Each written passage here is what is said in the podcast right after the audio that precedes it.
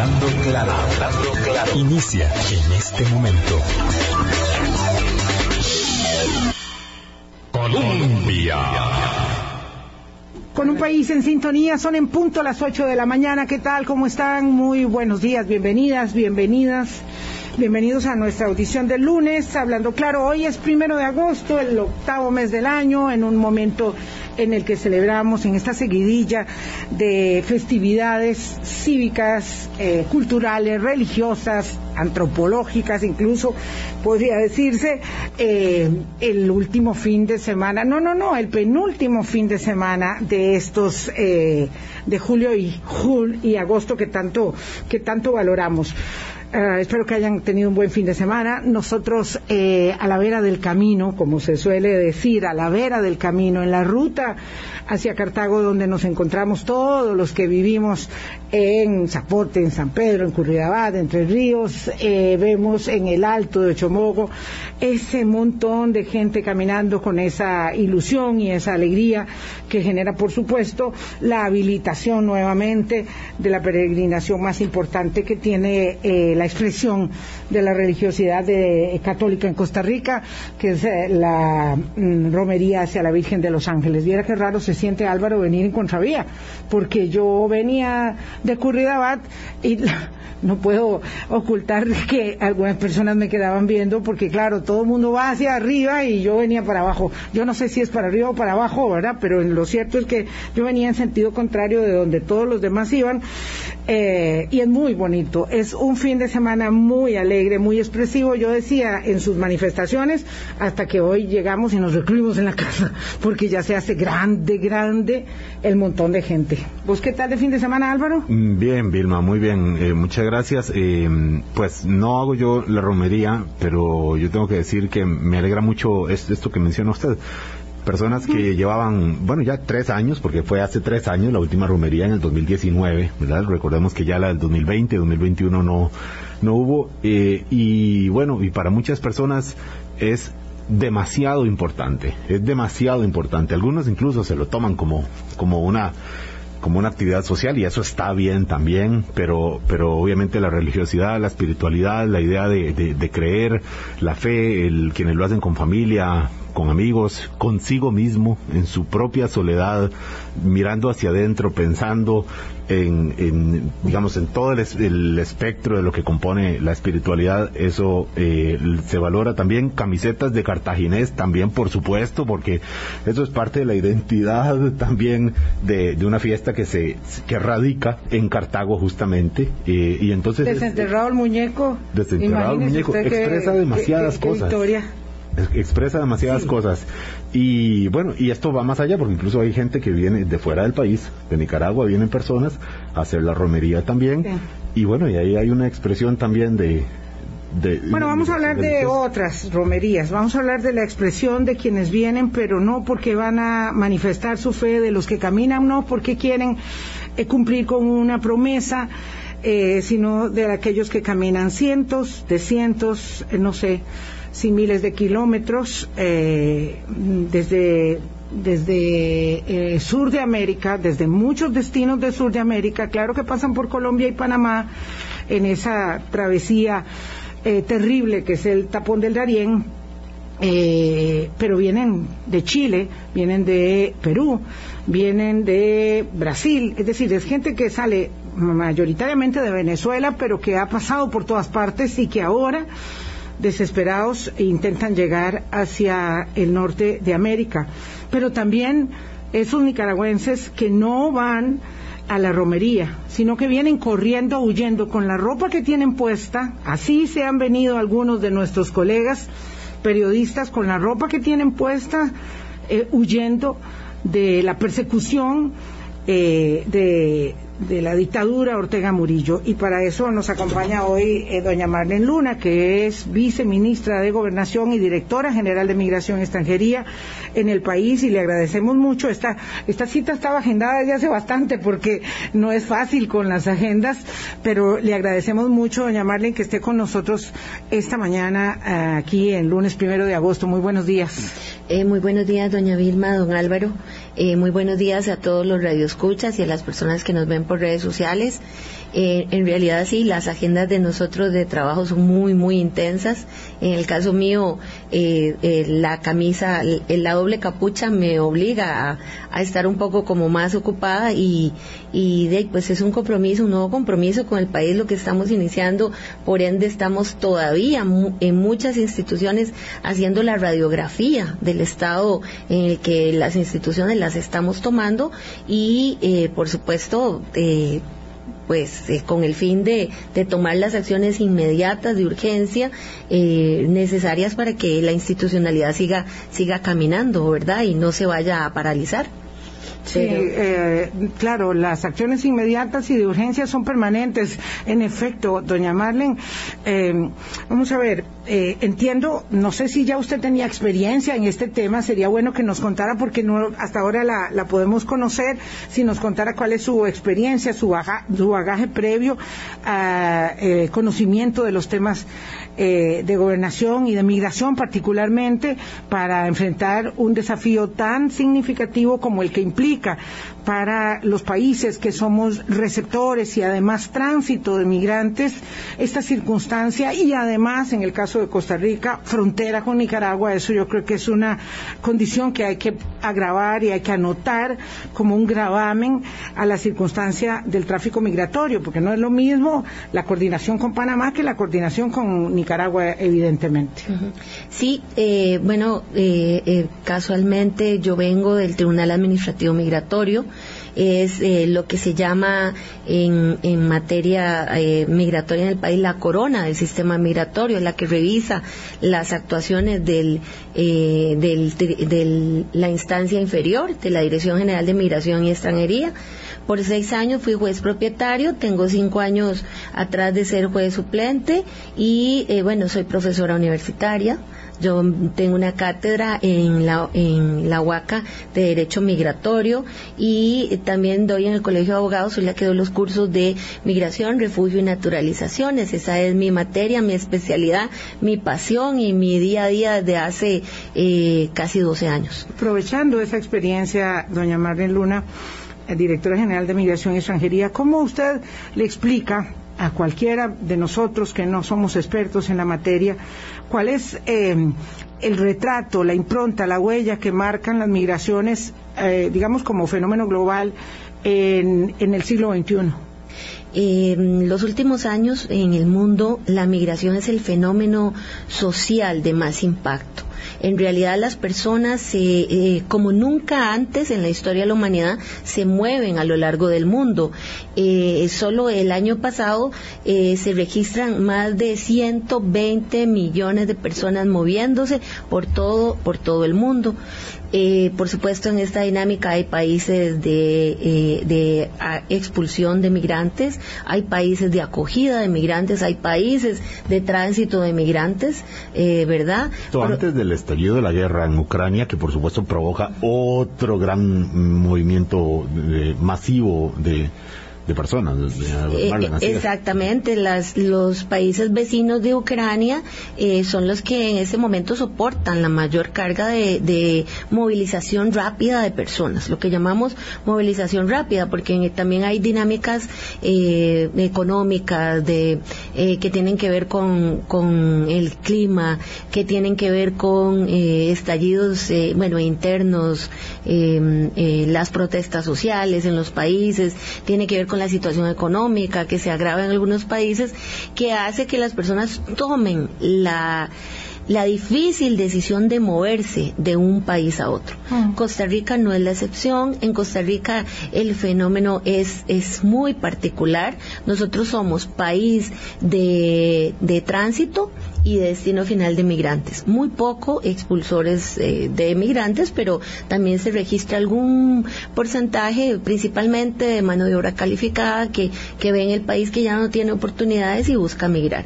Pero en realidad la, la migración que acá más tenemos es la migración de las personas que ven a Costa Rica como una gran oportunidad para vivir el, el clima social, eh, la estabilidad política, económica del país, eh, las ventajas eh, que tiene esta sociedad, que hace que las personas eh, quieran venir de otras partes del mundo a vivir acá.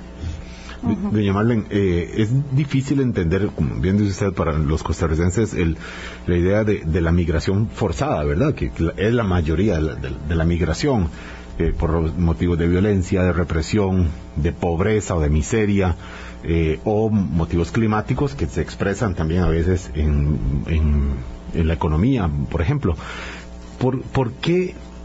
Eh, a ver, ¿usted cree que, que en general, por esta idea que somos un país de acogida, ¿de dónde viene? O sea, ¿cómo, ¿cómo, podríamos nosotros tener tan claro el valor de la migración si nunca, como sociedad Costa Rica, eh, ha sido un país que ha sufrido eso. Sí hay personas que se han ido, sobre todo a Estados Unidos, buscando mejores oportunidades. Casi nadie saliendo de la miseria como sí ocurre desde otros países.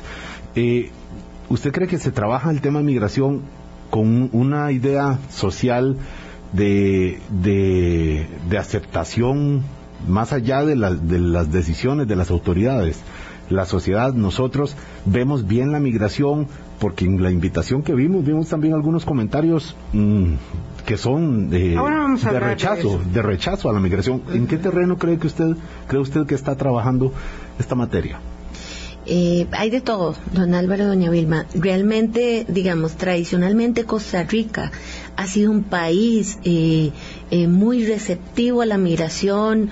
Eh, nosotros se nos considera en el mundo muy hospitalarios, muy pro derechos humanos, muy pro, proteccionistas. Llevamos esa batuta en el mundo, en el mundo de los del, del entorno de Naciones Unidas y todas las agencias que trabajan estos temas.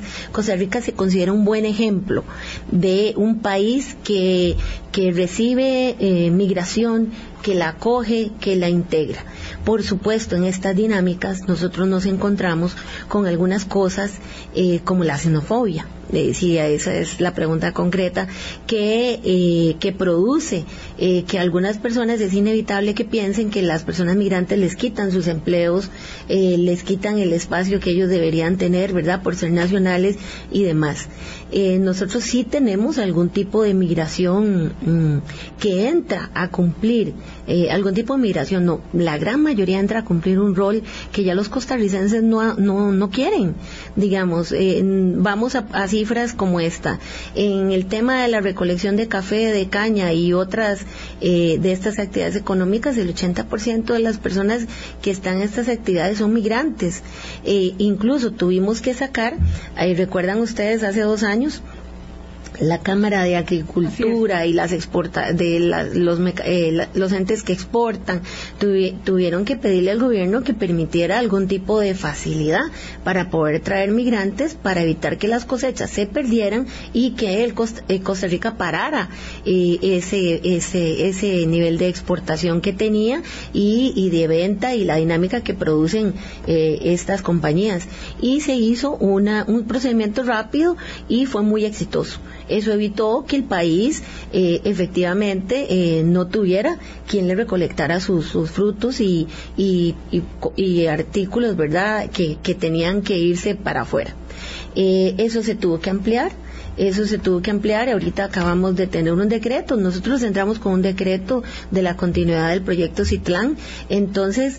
Mm, ¿Qué es el proyecto Citlán? El proyecto Citlán tiene que ver con una categoría migratoria agrícola especial, simplificada, eh, que lo que viene a hacer es que responsabiliza a los patronos. Esa es la parte que a mí me gusta, la parte responsable. No solo es traer migración y dejarla suelta en el país, sino también traerla y hacerse cargo de ella. Lo que pasa, doña Marlene, es que esto es, digamos, una arista diferente de la situación, ¿verdad? Que es la necesidad de eh, recolectar las cosechas, ¿verdad? De atender los requerimientos eh, de la estacionalidad agrícola eh, y, evidentemente, es muy positivo que los patronos se hagan cargos, porque si no se hagan cargo, porque si no se responsabilizan de ello, tampoco se cumplen con las obligaciones de salario mínimo y de pago de eh, las consecuentes cargas sociales, pero yo quisiera que habláramos un poco más, para no ir tan rápido, del tema de, la, de lo que usted señaló eh, como lo, dijo como la difícil decisión de moverse. Estamos experimentando permanentemente flujos migratorios que no cesan, eh, que de alguna manera, eh, pues em, obviamente los hemos normalizado porque vivimos con ellos, forma parte de nuestro día a día. A mí me parece que eh, no tenemos un énfasis tanto de la política pública como del discurso y la cobertura mediática y política respecto de eh, lo que implica esa migración. Y hemos tenido una enorme cantidad de nicaragüenses que vienen desde los eh, fenómenos del 2018 y que se han venido agudizando. En la última circunstancia, grupos de periodistas han tenido que salir eh, justamente a propósito de la cobertura de los reportajes de la expulsión de las monjas de la Madre Teresa, pero ese, digamos, es un grupo que nosotros tenemos cerca, los periodistas, porque son colegas y sabemos de los casos, tenemos amigas, eh, conocidos que están recibiendo periodistas en sus casas, eh, porque se vinieron así con lo que tenían puesto, huyendo de la, de la violencia, y entonces tenemos eh, por ese lado lo que pasa en el norte y del lado del sur esta cantidad impresionante de venezolanos que están pasando con familias hacia este lado eh, y eso es eh, desde la cara de la, de la migración transitoria o desde la migración y el refugio, porque migración y refugio no es lo mismo, pero, eh, pero se parecen, digamos, para efectos de la gente a veces puede ser lo mismo, una, digamos, expresión de congoja, ¿verdad? Eh, de las personas que están migrando obligadas, porque a mí me gustó mucho eso que usted dijo, obligadas. La, gente no se no migra por, por gusto, por placer, por turismo. Eh, bueno, respecto a los periodistas, vamos, vamos en orden. Sí, estamos en, los, en las últimas semanas experimentando un flujo masivo de paso de personas. Eh, por el país, pero estas personas no se están quedando, doña Vilma don Álvaro. Estas personas tienen su, su claro eh, destino hacia el norte. Pero no eh, estamos hablando de los periodistas en ese caso, sino de los venezolanos. sí, en ese caso, toda la gente que usted mencionó al principio, que sale del Darién y que pasa por Panamá y que nos pasa a nosotros, sigue su camino por Nicaragua, Salvador y, hasta su claro. hasta pero, Pero no es un paso, no es un paso de lo que dure el tránsito de Paso Canoas hacia hacia Guanacaste, La Cruz o hacia o hacia mm, los chiles o a tablillas, eh, ¿verdad? Es un paso doloroso, es una expresión social de un drama que se está viviendo ahí en Ciudad Quesada eh, y en La Cruz, de personas con rótulos pidiendo dinero para pasar a Nicaragua, donde les cobran peaje 150 dólares. 150 dólares, claro, eso es lo que se llama el salvoconducto de la ONU, dicen ellos, eh, los venezolanos, que es que tienen que venir aquí pedir plata para pagar el salvoconducto de la ONU, que no es más que el peaje que cobra Ortega Murillo para que la gente pase por Nicaragua. Ese es el costo de la visa de tránsito que estableció el gobierno de Nicaragua para estas personas. Eh, le recuerdo que Costa Rica no tiene. No, ni Costa Rica, ni Panamá, ni Honduras, ni Guatemala, ni El Salvador. No, es el régimen Ortega Murillo. Entonces las personas... ¿verdad? Como, como no solamente, porque es que esto es terrible, ¿verdad? No solamente ellos no asumen eh, las responsabilidades eh, sociales que les corresponden y expulsan con agresión y violencia a sus propios conciudadanos, los, los, nicaragüenses, se van de ahí porque están expulsados, sino que además para que otras nacionalidades pasen por su territorio les cobran un peaje, porque esa es la verdad, eso es un peaje, eso es un drama. Eh, y hay una gran expresión de solidaridad de los costarricenses en esa circunstancia. En este momento ellos son atendidos, las personas que estamos recibiendo por el por Paso Canoas están siendo atendidos por la Cruz Roja. Eh, me contaban los señores de Cruz Roja que les dan un kit, un kit de, de limpieza porque vienen muy eh, muy afectados, muy desgastados eh, físicamente. Yo tuve la oportunidad, vengo llegando de tablillas la semana pasada, de ver a dos de ellos ya en, en el paso por tablillas. Había un muchacho que venía con una herida de bala en una pierna, que había sido, habían sido asaltados en el Darién y, y él caminaba con su herida de bala ahí. Eh, yo, yo no, por supuesto que no lo que hicimos fue hacerle una coordinación para que fueran alimentados ahí mismo en nuestro puesto y que la Cruz Roja los atendiera, porque ellos ya, digamos, van de camino, ellos no se quieren quedar, como les digo. Entonces, cualquier eh, eh, ayuda que les demos para retrasar ese viaje tampoco la aceptan. Eso, eso es eh, a veces hasta complicado. Entonces, en lo que se les ayuda. pero la ayuda de alimentación, de dinero para poder ajustar de los dinero, 150, vamos a ver, me refiero a las personas. es decir, hay que entender esto como un fenómeno donde están participando muchos actores.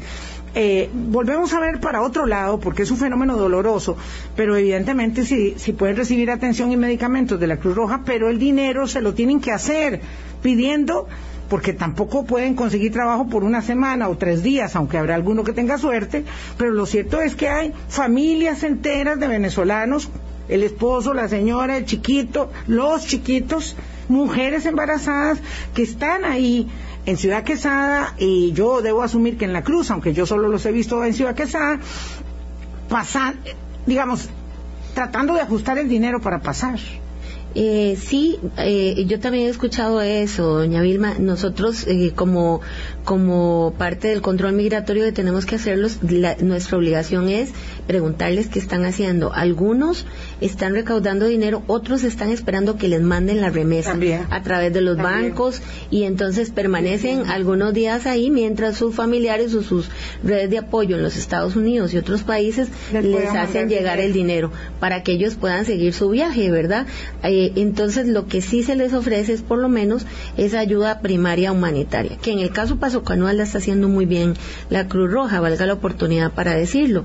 Eh, nosotros eh, eh, estamos en esa labor de vigilancia, control y demás, eh, pero la intención si no es quedarse acá, es pasar. Algunos duran tres días en ese trayecto por nuestro país, dos días, y los que necesitan abastecerse de más son los que están durando más tiempo. Hay que decirse que aquí, hay que decir que aquí se reponen.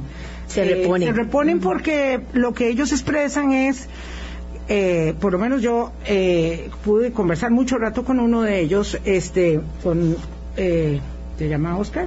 Mm. Ah, Miguel, perdón, con Miguel. Este, eh, y, y él lo que me decía es, aquí es el único lugar donde no nos han maltratado, donde no nos han cobrado, donde no nos han asaltado, donde no nos han estafado, pero ellos se reconocen a, sí mismos, eh, a sí mismos como una mercancía. Es decir, ellos saben que en todo lado les van a tratar, digamos, de cobrar un poco más, excepto en Costa Rica, eso les ha pasado en todas partes, eh, y tienen que tener una enorme, eh, digamos, interés y fijación de respecto de dónde van para, para seguir adelante a pesar del dolor que significa sentirse esquilmados en todo lado. Eh, mujeres violadas, mujeres violadas, ¿verdad? En, en, varios eh, sitios, en varios países, eh, hombres golpeados, es decir, hay, hay de toda clase de dramas que se están viviendo y esa es una expresión que pasa por aquí. Pero yo lo que siento es que tenemos un poco, digamos, de ah, como de indiferencia respecto del tema. Eh, es muy es muy complicado para nosotros como Dirección General de Inmigración y Extranjería eh, coayudar en esa ayuda porque cuando ellos manifiestan su intención de no permanecer en nuestras fronteras es, es poco lo que nosotros podemos hacer más que de alguna manera garantizar eh, su, su paso rápido, fluido, seguro, ¿verdad?, por el país. Eh, porque eh, efectivamente podemos entrar, actuar cuando alguno de ellos manifieste su intención de pedir refugio o cuando manifieste que necesita algún tipo de ayuda. Entonces se hacen las coordinaciones debidas para precisamente atender esta situación. A mí, especialmente los niños, me, me crean una, una preocupación y una angustia el tema de las mujeres, por supuesto. Fíjese que hay una ONG en, antes de entrar al Darien que se encarga de ponerles a las mujeres una inyección para la infertilidad por tres meses. ¿Eso qué quiere decir, doña Vilma? Que sí o sí esas mujeres van a ser abusadas.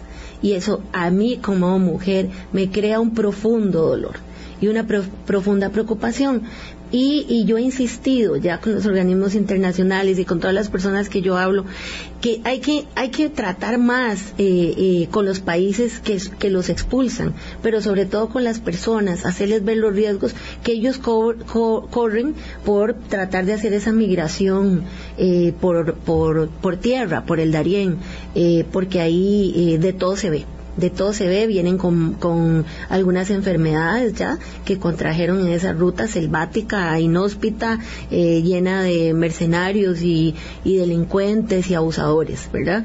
Pero eh, bueno, hay mucha eh, ONG que trabaja en ese sentido, pero por supuesto que nos conmueve y, y en donde nosotros eh, podemos ayudar. Eh, prontamente es que vamos a abrir el albergue, el Envisur, en donde precisamente está en pensado la zona sur. en la zona sur. Eh, estábamos esperando un recurso, apenas entramos, estábamos con un recurso en la Contraloría que ya se resolvió de apelación a un proceso de adjudicación y en estos días estamos terminando la precisamente la la, la contratación para poder surtir al centro de atención para personas migrantes en tránsito de eh, de lo necesario, la atención médica, la comida y demás. El centro está pensado para que ellos no, no duren más de tres días ahí, eh, atenderlos médicamente, eh, prestarles algún tipo de llamada, de llamada telefónica a sus familiares, darles comida, ver a esos niños en qué estado vienen y demás. Eso es algo muy noble que, que se ha invertido del Fondo Social Migratorio precisamente para darle atención a ellos permítame, por favor, de llamarle en Luna, eh, directora general de Migración Extranjería. Vamos a hacer la pausa. Son las 8.26. Es un pequeño mm, apunte sobre el tema de los migrantes que van de paso desde el sur. Eh, lo cierto es que tal vez uno no es justo cuando dice que somos indiferentes porque hay unas redes de apoyo impresionantes eh, también en Ciudad Quesada que despliegan pobladores de la localidad eh, grupos comunitarios de laicos y también eclesiales eh, donde les suministran comida, zapatos, eh, hay gente ayudando de todas maneras, proporcionando baños, ropa limpia, en fin, la gente va con lo que con lo que puede cargar y lo que puede cargar cuando el viaje es de cientos de kilómetros eh, es muy poco porque todo pesa. Así que hay mucha gente que sí está ayudando. Eh, creo que cuando digo indiferencia es, es de, la mayoría de nosotros que volvemos a ver hacia otro lado cuando se trata de algo tan duro. Y a veces hay manifestaciones que realmente reflejan muchísima, muchísimo desconocimiento eh, respecto de, de este tema. Hacemos una pausa y regresamos. Colombia con un país en sintonía. Son las 8.29 de la mañana. Hoy conversamos con doña Marlene Luna, viceministra de Gobernación y directora general de Migración y Extranjería. La otra cara del fenómeno permanente de migración y refugio que tenemos en Costa Rica es la de los nicaragüenses, que se ha acentuado muchísimo en, las, eh, eh, en, los últimos años, desde las protestas del 2018, que implican la necesidad de una gran cantidad de personas y de profesionales y de activistas en derechos humanos y de personas que se visibilizan a la luz de reivindicaciones de carácter social y político en Nicaragua y que eh, pues terminan teniendo que huir porque si no son detenidos.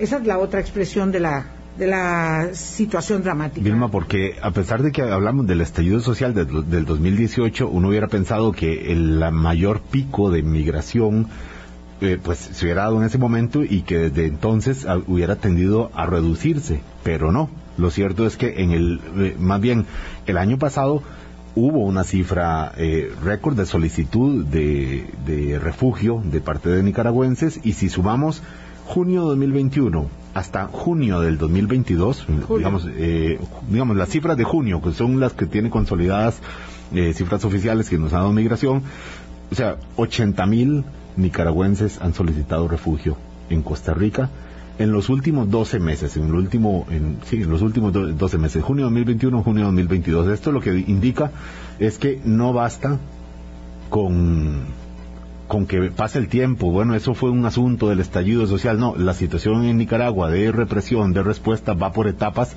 y hay una etapa ahora de persecución a organizaciones eh, de, derechos humanos y organizaciones que hacen trabajo ahí y que también provoca eh, una salida además de personas que, la que, que no encuentran respuesta por la situación económica y vienen a buscar aquí donde no están las cosas fáciles, pero aún así lo ven favorable, doña Marlene. Eh, sí, efectivamente, nosotros estamos experimentando solo en la categoría humanitaria del refugio una, eh, eh, un incremento exagerado de solicitudes. Como bien dicen ustedes, bueno, ya veníamos en una escalada. Ya veníamos desde el año eh, 2015, 2016 con un aumento considerable en las cantidades de refugio eh, y digamos, solo para darles un dato, en el 2015 ya teníamos 2.203 solicitudes, pero es en el 2018 donde se nos dispara la cifra a casi 28.000 solicitudes. Después de abril de los hechos acaecidos en abril del 2018 en Nicaragua, la cifra nos llega a solo ese año a 28.000, sigue subiendo en el año 2018 2019 casi a, a 40 mil solicitudes de refugio. Con el cierre por pandemia eh, eh, hay una disminución, pero aún así eh, nada despreciable la cifra de, de 12.600 personas pidiendo refugio. Y el año pasado sí rompimos un récord, llegamos casi a las 60.000 personas pidiendo refugio. Este año, a estas alturas, a julio, llevamos 45.000 personas 46 mil personas más o menos eh, solicitando refugio y, de acuerdo a las proyecciones llegaremos a 85 mil solicitudes. Ah, sí, esto está muy por eh, encima de, lo que teníamos en registro. Muy, muy, sí. Todos de eh, Nicaragua.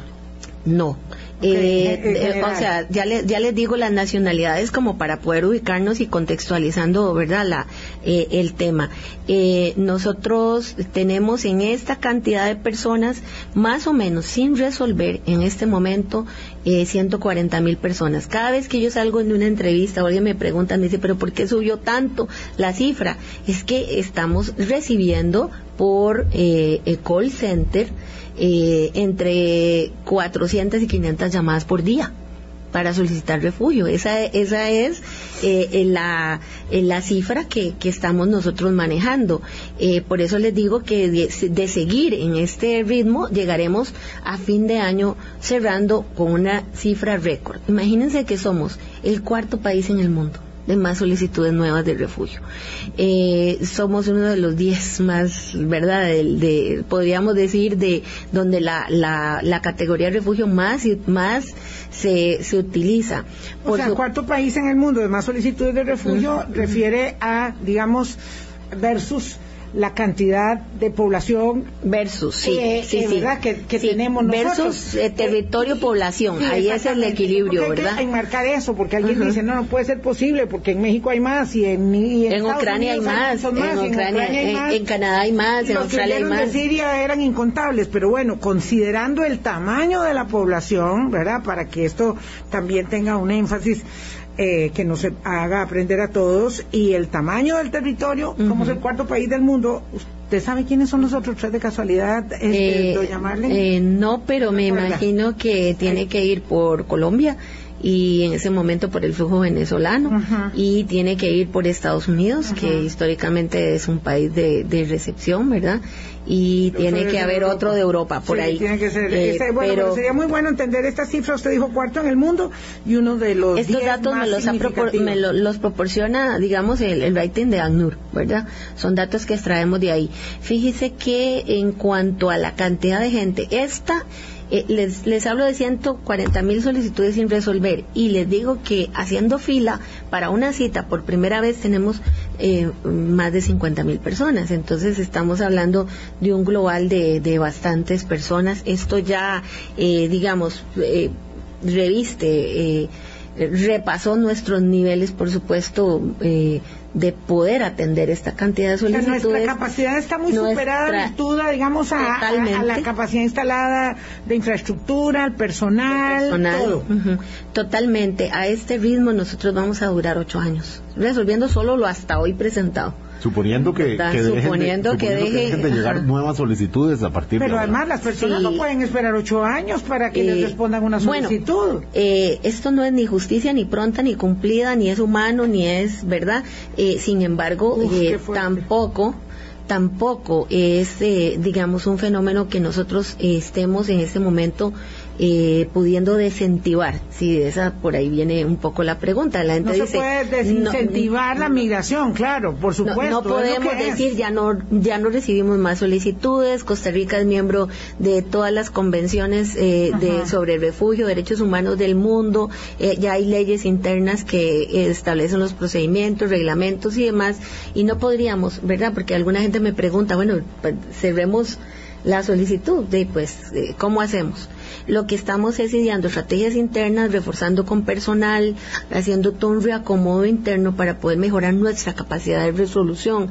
Estamos también haciendo eh, las debidas coordinaciones a nivel estatal en el momento en que se abra la posibilidad de contratar más personal, aunque sea de manera temporal, entraríamos, por supuesto, nosotros a hacer las primeras solicitudes en ese sentido. Bueno, y eso es así como una expectativa un poco larga de que haya dinero para contratar más personas. Recibimos mucho apoyo de parte de ANUR y de algunos organismos que nos dan personas para que nos ayuden en el proceso. Tenemos cerca de 45 personas ahí, adicionalmente a los 5 o 6 funcionarios. Es que Esos 45 son planilla como de ANUR, digamos, que ellos nos ayudan pagándola. Que, ajá, nos ayudan y están al servicio nuestro para procesar. El proceso de refugio es complejo, implica una solicitud, implica una presentación de ciertos documentos. Y... Voy solo a interrumpir una cosa, doña Marlene Las Nubes, el alto comisionado de las Naciones Unidas para Refugiados, que tuvo una presencia muy importante en Costa Rica en la época de la guerra con Nicaragua este nosotros teníamos campamentos oficinas eh, una vocería permanente esto ahora digamos es, es mucho más verdad tanto tanto el alto comisionado de, de Naciones Unidas para Refugiados como la Organización Internacional para Migraciones siempre están pero es que están, eh, eh, digamos, de, manera distinta en términos, digamos, de la mediatización y de la visibilización de sus jefes o de sus eh, representantes, pero siempre están ahí. Sí, y también tenemos un poco de gente que nos coopera de, de un organismo de, eh, de la cooperación, de la cooperación eh, europea que nos está apoyando también, de ah, otros, otros apoyos.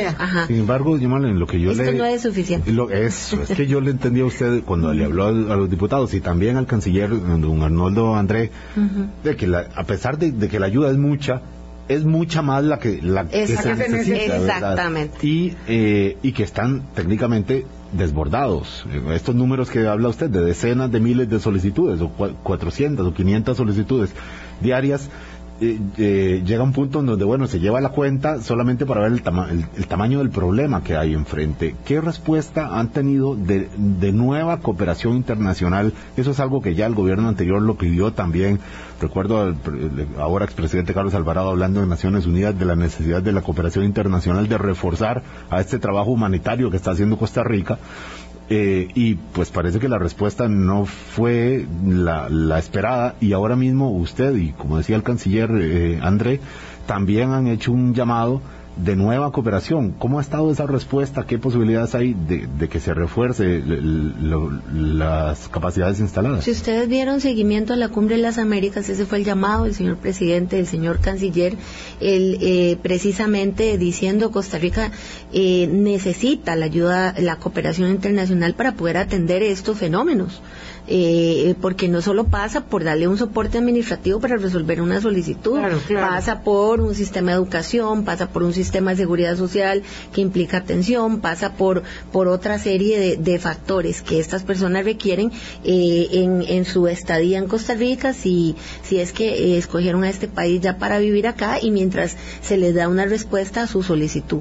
El canciller acaba de venir de una gira también, en donde ese es el tema Costa Rica. Nosotros no podemos podemos solos como país. Han sido muy injustos eh, eh, la comunidad internacional en pensar que, que el país puede, con, con nuestras pocas capacidades, dar abasto a esto. Acabamos de tener una mesa de cooperación eh, el, el, entre el, el día jueves, en donde una vez más hicimos un llamado interno en coordinación con Cancillería, con el Ministerio de Planificación, que son los entes a través de los cuales nosotros podemos pedir ayuda, apoyos y demás eh, para hacer ver esto. Esperábamos de 20 a 30 personas y llegaron 60.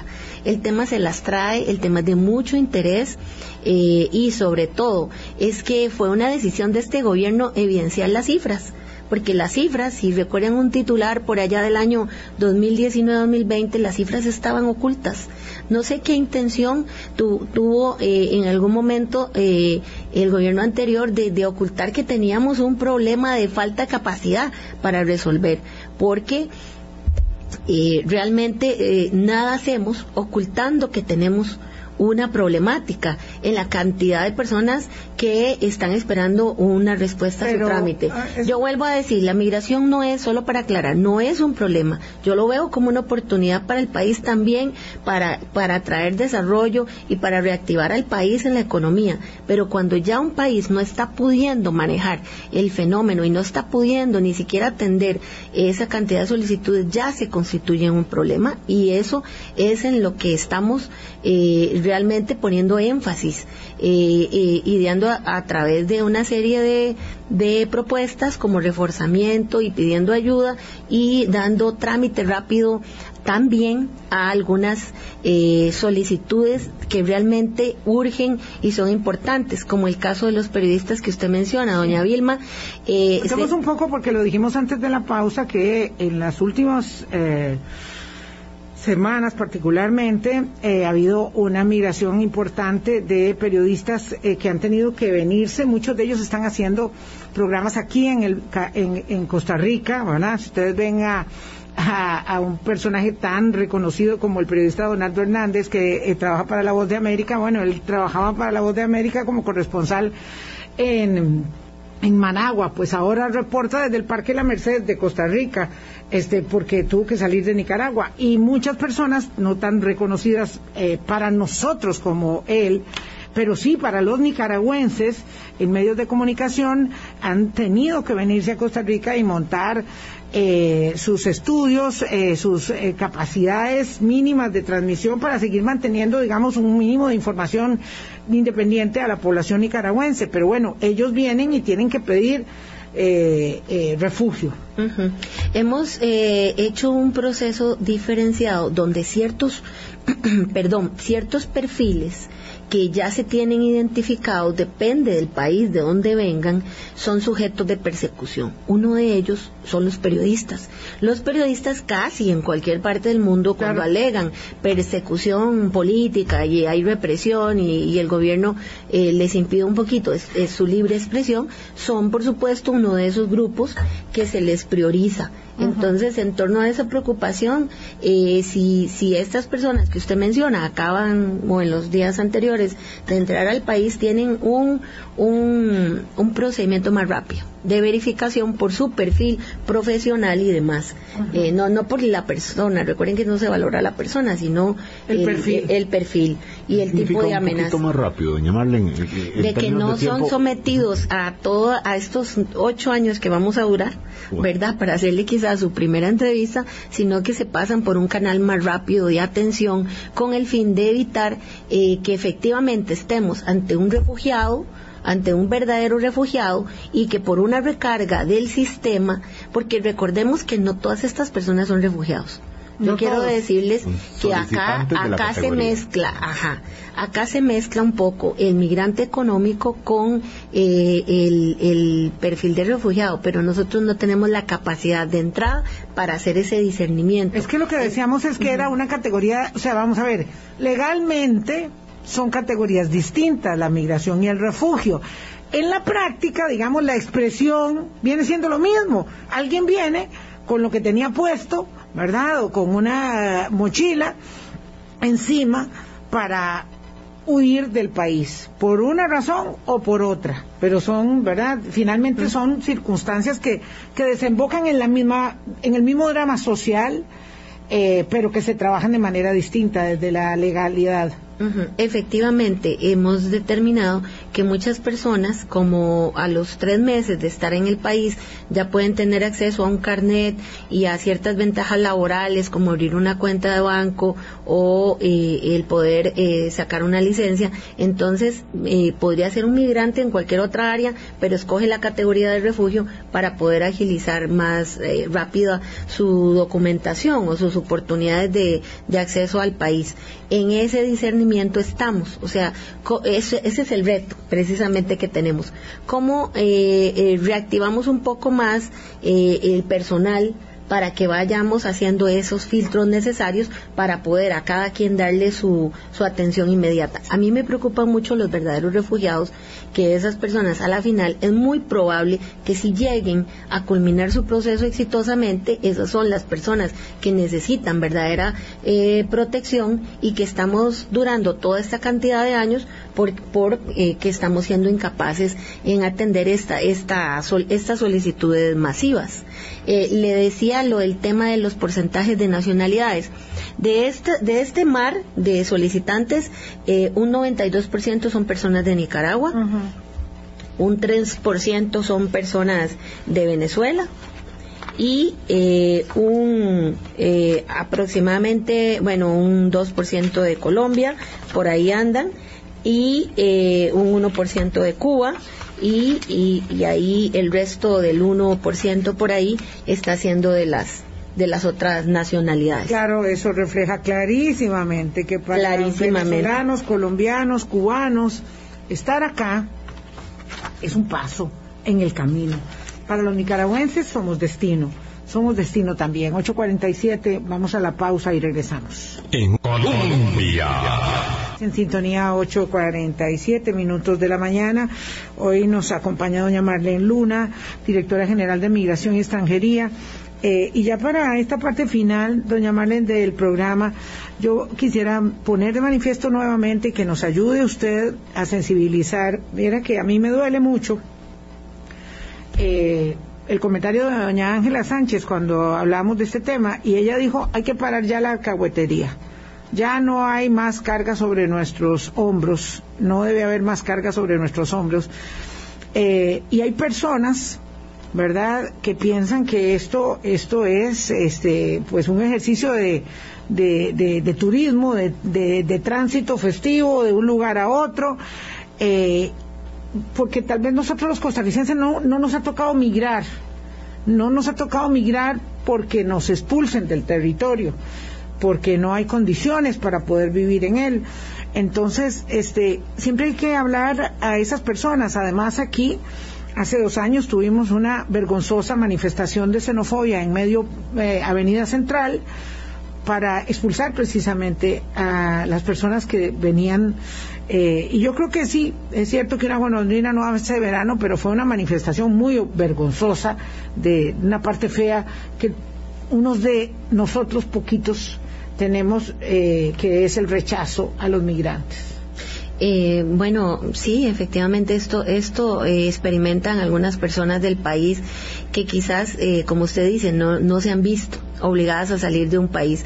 Eh, lo que yo puedo decir de mi experiencia trabajando con migrantes durante todos estos años es que nadie migra por gusto. Algunos sí, algunos sí migran pocos, pero son pocos. Sí, pero, en realidad toman un avión y se van cómodamente. No vendrían a No tienen que ir caminando cientos de kilómetros con los pies abiertos y las llagas al descubierto para llegar a un destino. Eh, pero digamos, bueno, ese es el reto a los que nos enfrentamos, tratar de, de sensibilizar un poco más a nuestra población eh, que quizás nunca se ha visto forzada a eso, pero eh, estamos, eh, estamos también trabajando en campañas para precisamente poder evidenciar lo que aporta la migración al país, la migración ordenada, la migración controlada, la migración administrada, que es lo que no estamos pudiendo hacer, pero no le podemos echar la culpa a la persona migrante de, nuestras propias incapacidades. Entonces, estamos iniciando con un proyecto, con retos enormes, con mucho entusiasmo por, por poder hacer algo y cambiar esto que se ha venido arrastrando por años, ¿verdad? Y, eh, claro, porque además se, se, agudizó mucho con la pandemia, es decir, y, además se agudiza mucho con el aumento de los flujos migratorios, porque de pronto tenemos una oleada de haitianos, de pronto hay una oleada de cubanos, ahora tenemos una oleada de venezolanos eh, y de nicaragüenses, pues digamos que casi siempre.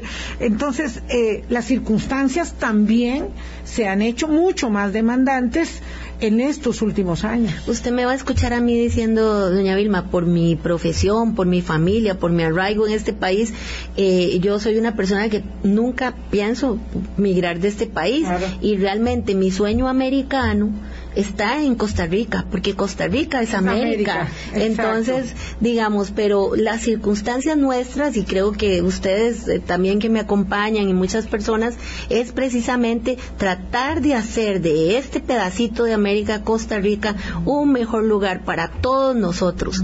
E incluso poder eh, a estas personas que nos visitan también darles un, un espacio y un apoyo de aquellos los que a la final de este proceso puedan calificar o no para el refugio.